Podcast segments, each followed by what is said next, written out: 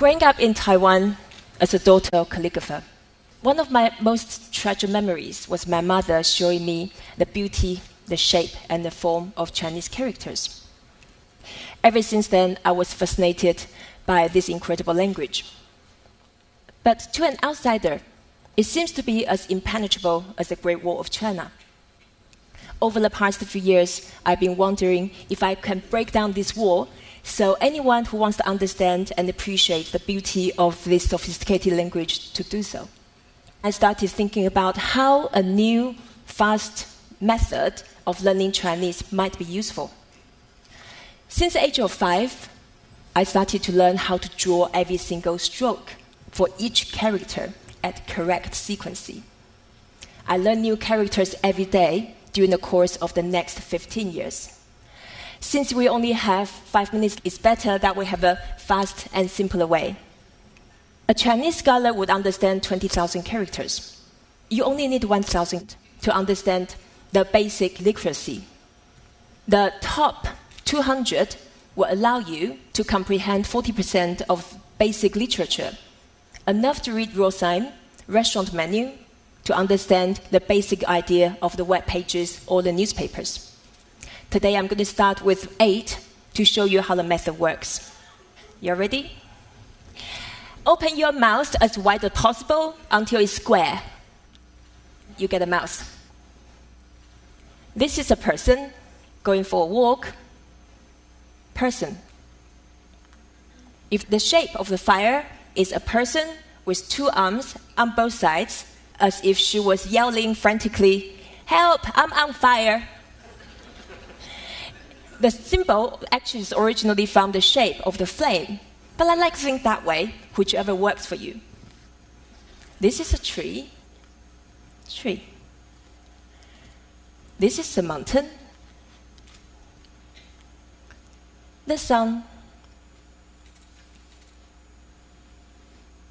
The moon. The symbol of the door looks like a pair of saloon door in the Wild West. I call these eight characters radicals. They are the building blocks for you to create lots more characters. A person, if someone walks behind, then is to follow.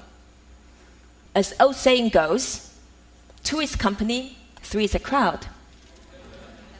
If a person stretches the arms wide, this person is saying it was this big. The person inside the mouth, the person is trapped. He's a prisoner, just like Jonah inside the whale. One tree is a tree, two trees together, we have the woods. Three trees together, we create the forest. Put a plank underneath the tree, we have the foundation. Put a mouse on the top of the tree, that's idiot. Easy to remember, since a talking tree is pretty idiotic. Remember fire? Two fires together, I get really hot. Three fires together, that's a lot of flames. Set the fire underneath the two trees, it's burning. For us, the sun is the source of prosperity. Two suns together, prosperous. Three together, that's of sparkles. Put the sun and the moon shining together, it's brightness. It also means tomorrow after a day and a night. The sun is coming up above the horizon, sunrise. A door, put a plank inside the door, we have this door bolt. Put a mouth inside the door, asking questions. Knock, knock, is anyone home? This person is sneaking out of the door, escaping, evading. On the left, we have a woman. Two women together, they have an argument. Three women together, be careful, it's adultery. So we have gone through almost 30 characters. By using this method, the first eight radicals will allow you to build 32. The next group of eight characters will build an extra 32. So within very little effort, you will be able to learn a couple hundred characters, which is the same as a Chinese eight-year-old.